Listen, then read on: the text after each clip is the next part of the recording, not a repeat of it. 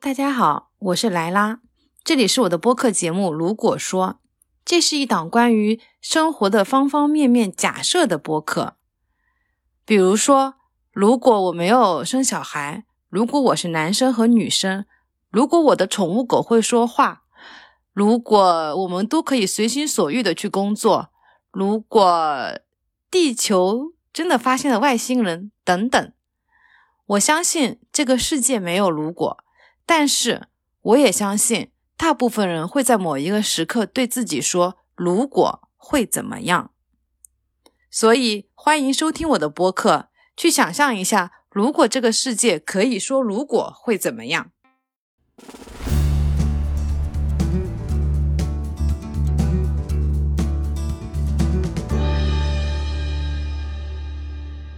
大家好，我是莱拉，欢迎来到《如果说》的第二期。今天的题目是：如果我不需要买房，如果没有房贷，我会做什么？之所以会提到这个议题呢，是因为，嗯，不可避免的嘛。现在就是，不管是年轻人也好，还是父母也好，这个是绕绕不开的话题啊。不管你是无房的、有房的、有一套、两套还是三套的，这个话题是肯定绕不开的。然后。在讲这个话题之前呢，我想先给大家看一组数据。这个是央行发布的二零二零年金融统计数据，这个是二一年一月份发布的。我先念一下啊，它是说，二零二零年全年人民币贷款增加十九点六三万亿元，分部门看，住户贷款增加七点八七万亿元，其中。短期贷款增加一点九二万亿元，中长期贷款增加五点九万亿元。其中，中长期是指中是指小于五年、大于一年的贷款，长期是大于五年的贷款。所以，基本上可以把五点九五万亿就当做是二零二零年单独一年增加的房贷总额，因为我没办法再找到更细分的数据了。五点九五万亿，它是个什么样子的概念呢？嗯，我本人其实没有完完全无法想象这种这种这种概念，然后我就拿了一组数据来对比，因为我们不是经常会有一个什么 GDP 的排名吗？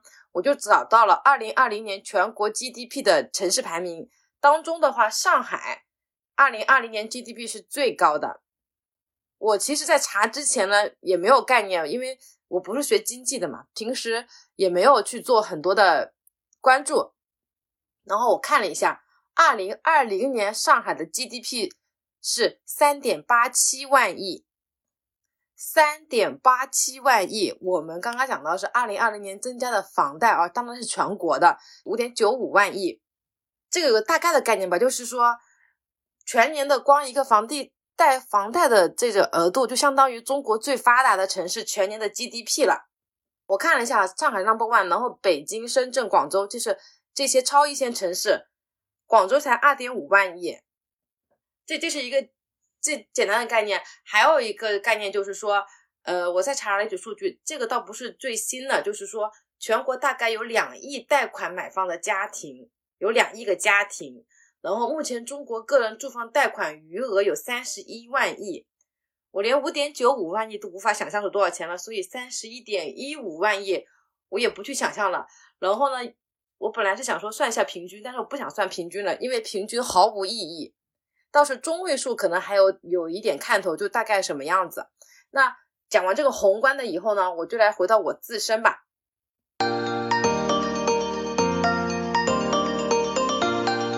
我现在呢是在上海，就是超一线城市，然后我的贷款呢不算高，真的真的相比于所有的上海的这种什么千万豪宅来说，真的不算高。我大概一个月就万把块钱的贷款，但是这个是我的居住条件是不好的，就是拥挤程度就太拥。第一个是面积不够，人均面积是严重不足的。然后第二个就是可能小孩的上学啊也不理想，这个我就不谈了。我只是想说到我现在个人的具体案例，就是我大概一个月的房贷在就算一万吧。下面的整个讨论都会基于，就是我基于我目前的现状，我没有每个月一万的房贷，我会做什么？在讲到这个之前，我想先说一下我的这个房贷的占比。不知道大家有没有看过《蜗居》？《蜗居》里面有个非常经典的语录，我放一下。而我呢，每天一睁开眼，就有一串数字蹦出脑海：房贷六千，吃穿用度两千五，然然上幼儿园一千五，人情往来六百，交通费五百八，物业管理费三百四，手机电话费两百五。还有煤气水电费两百，也就是说，从我苏醒的第一个呼吸起，我每天要至少进账四百，至少。不过就是二零零九年的电视剧，我算过了，他说一个月六千的房贷，大概占了他整个支出百分之五十。啊，先感叹一下，二零零九年六千的房贷，其实二零零九年六千的房贷蛮高了。应该算是一个比较就是中上的水平。我现在也才一万吧。二零零九年、二零二一年已经过去了多少年了？好可怕，过去了十二年了，快十二年了。那我也是的，我的房贷呢，基本上也占了我生活的百分之五十。然后我就会想过，如果我没有房贷，我会做什么？那这种情况的话，会分两步。第一，就是我还是现在目前这个收入，就我还是会有这一万块钱。然后我还是过着我现在这样子的生活，比如说加班多，比如说呃其他的生活都不改变，比如说养娃的成本也不变，然后什么其他都不变的情况下，我这个每个月的一万块钱我能干什么啊？我真的在做这期节目的时候，有在非常开心的去想这件事情，因为真的很开心。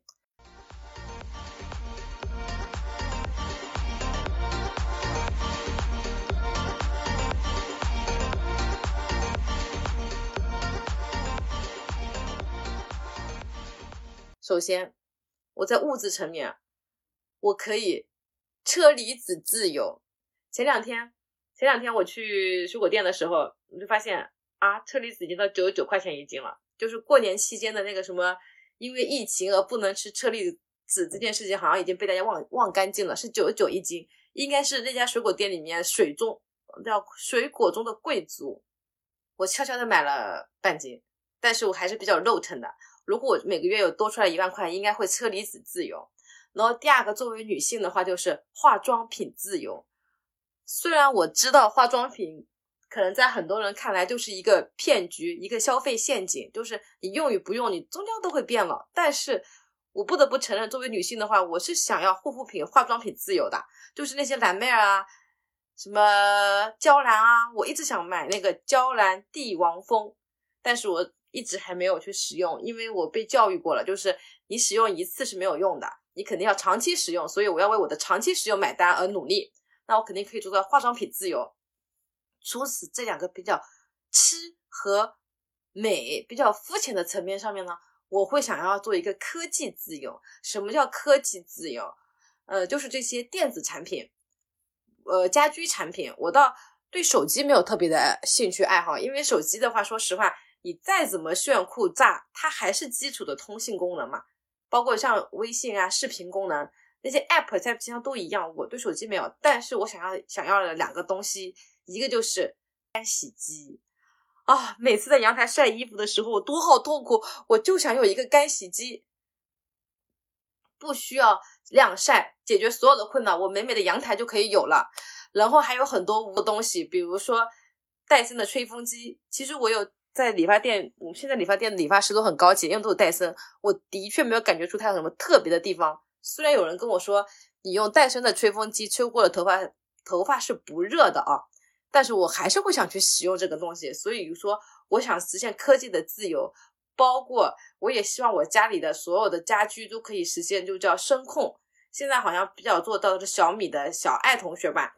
然后还有一个就是。这个不是我的爱好了，是我家人的爱好。买一个或者说无线配置的巨贵的单反相机。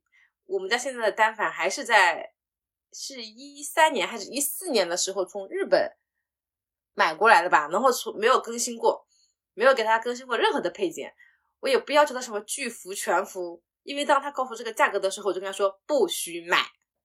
所以说。我在物质层面的话，可能就会实现这些自由，因为毕竟一个月一万块，我每次买一个就够了，对不对？然后还有一个就是旅游，旅游这块呢，目前的话是个人爱好嘛，我倒不是说想要每天都去旅游，因为你还要生活，你还要工作。但是我有一个想法，就是我自己内心的只仅仅存于脑海脑海当中一闪而过的想法的旅游目的地是哪里呢？这个目的地是在我们说走就走的携程旅游上面都找不到的地方，它就是南极，南极探险旅游。我只在一些比较零星的文章还有公众号看过，当然主要原因是因为我不是他的目标 TA，所以我没有被高度的曝光过。为了做本期节目，我有去查过了，查过以后呢，分两种，一种就是在什么阿根廷出发呀、新西兰出发呀、呃什么智利出发这种，就是国外的，基本上都在一万美元起，大概全程在十五天，一万美元就是按照一比六的汇率的话，也就是六万块。但是，第一，它是基于本身我就要去阿根廷，那我要去趟阿根廷的这个费用大概也要个好几万吧，就算机票那要十几万，对不对？而且这种的话又是全国外的，我觉得可能不大现实。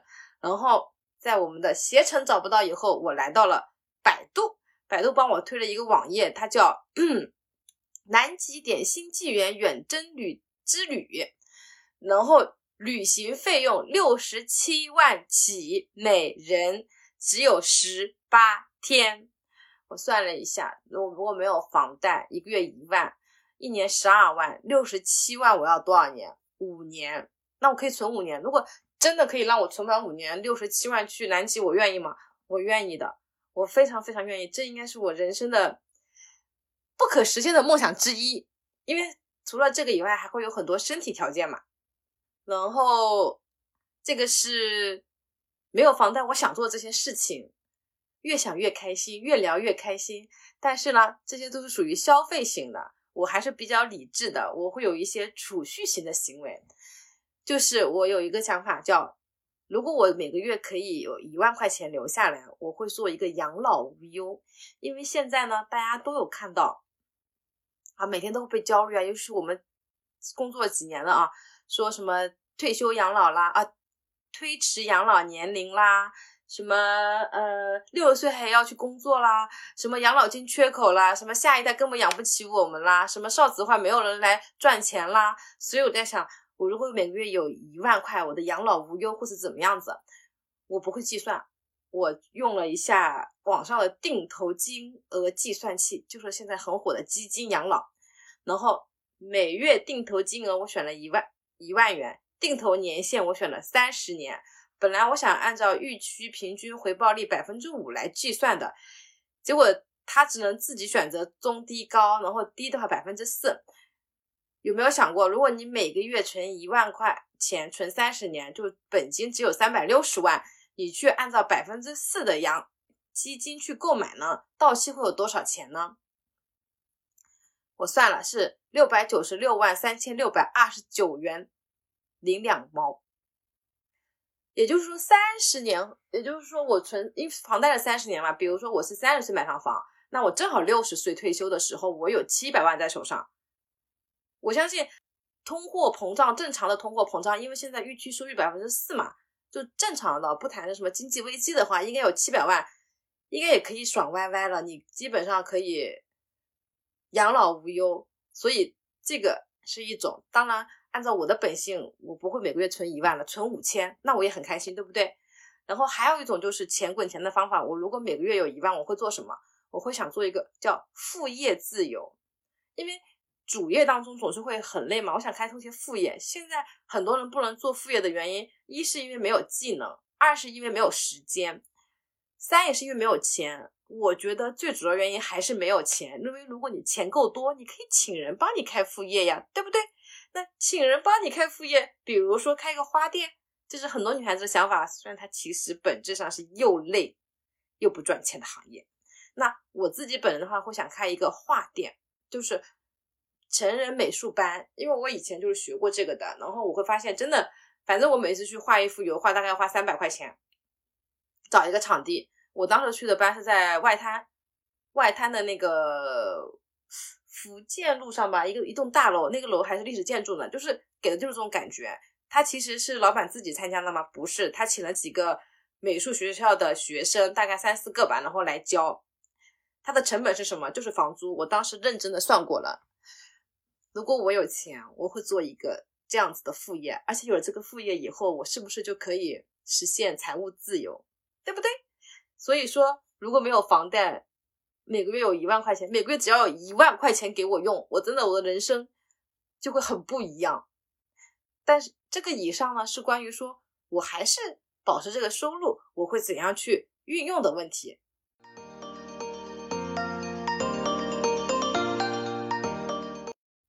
那上面已经想过了，就是说我房贷的钱我还有，然后我不去还房贷，我会怎么样？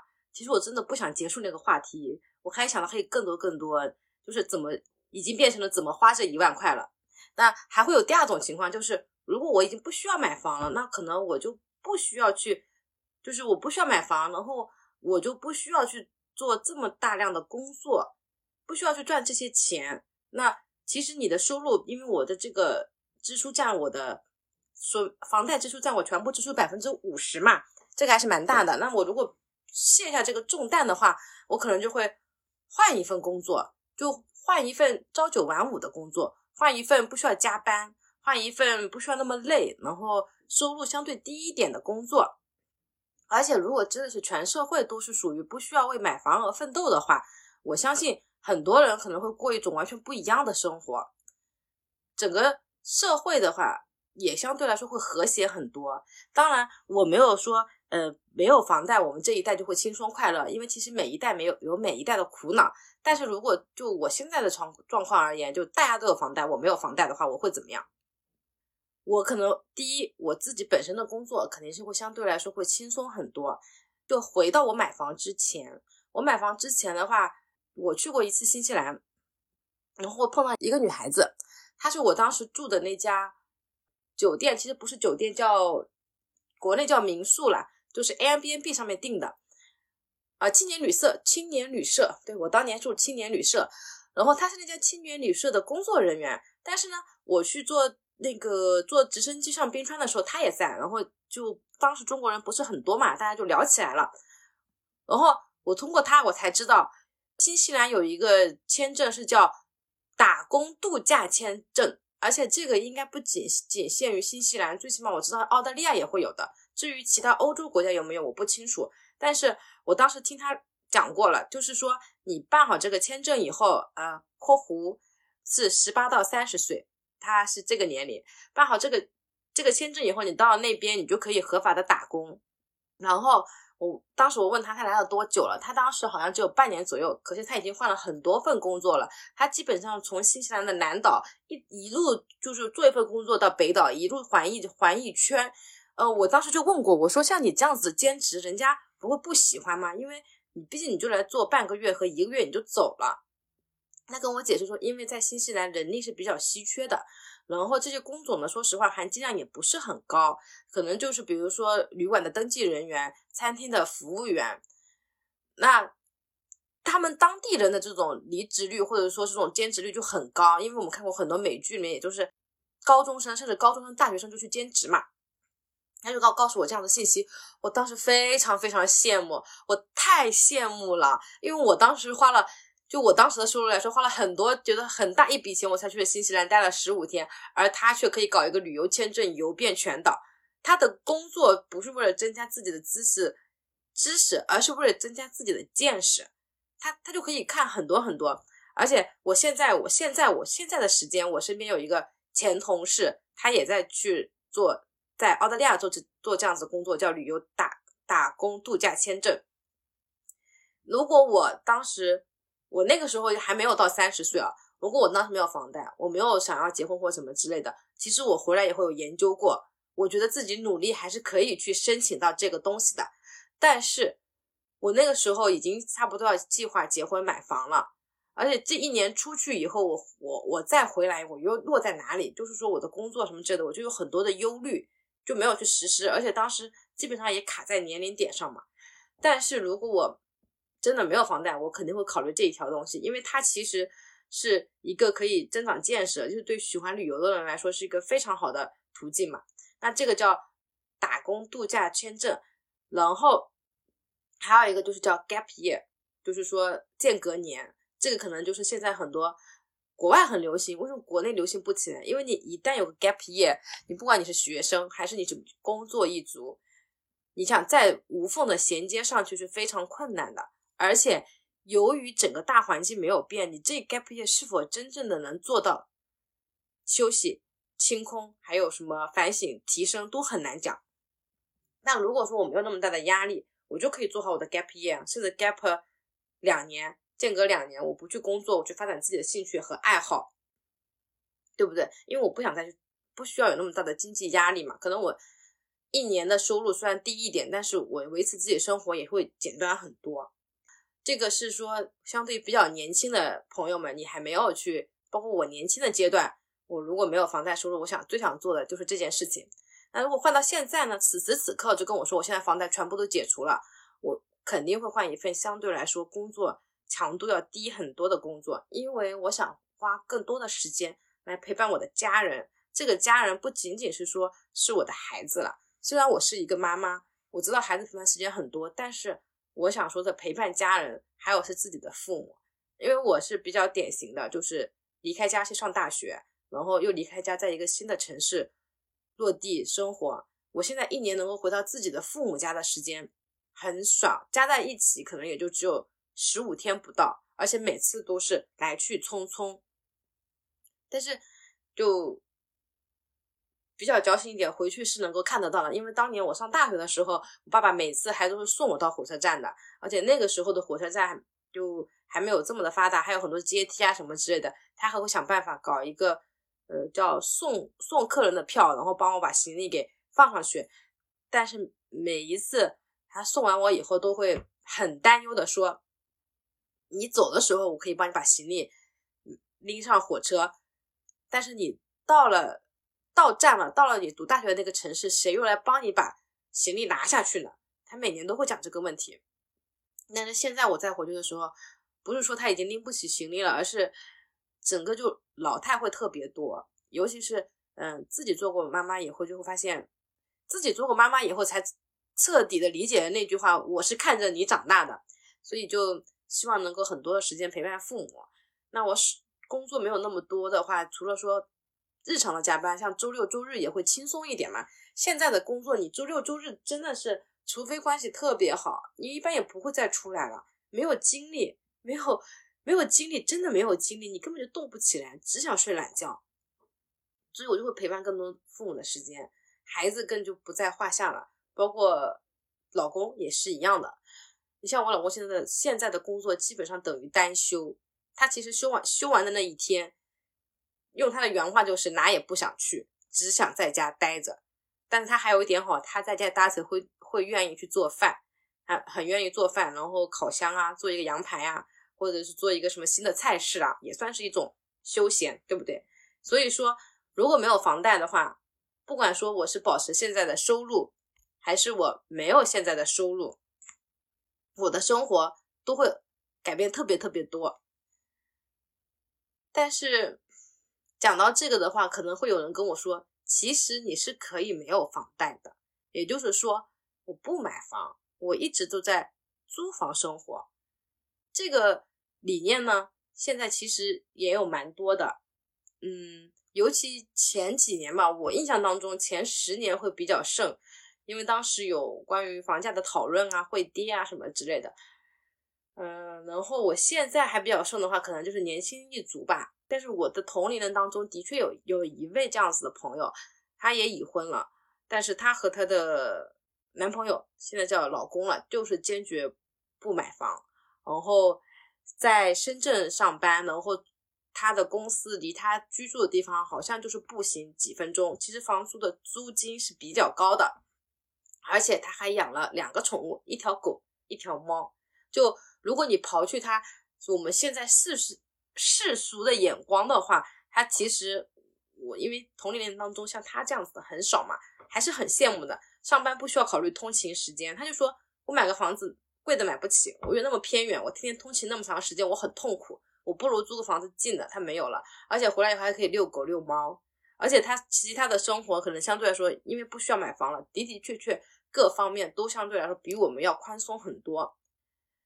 就是个人的选择是不一样的，但是我基于自己的想法，我还是希望能够去还房贷了，就是去买房去还房贷，而且希望自己能换一个更大的房子。就是说，这个如果说真的只能是鉴于在房贷房贷重压之下的一个喘息的节目，那么你呢？如果你没有房贷，你会想？你要怎样子去利用这笔钱，或者说去怎样改变自己的生活呢？欢迎在评论区打出来哦。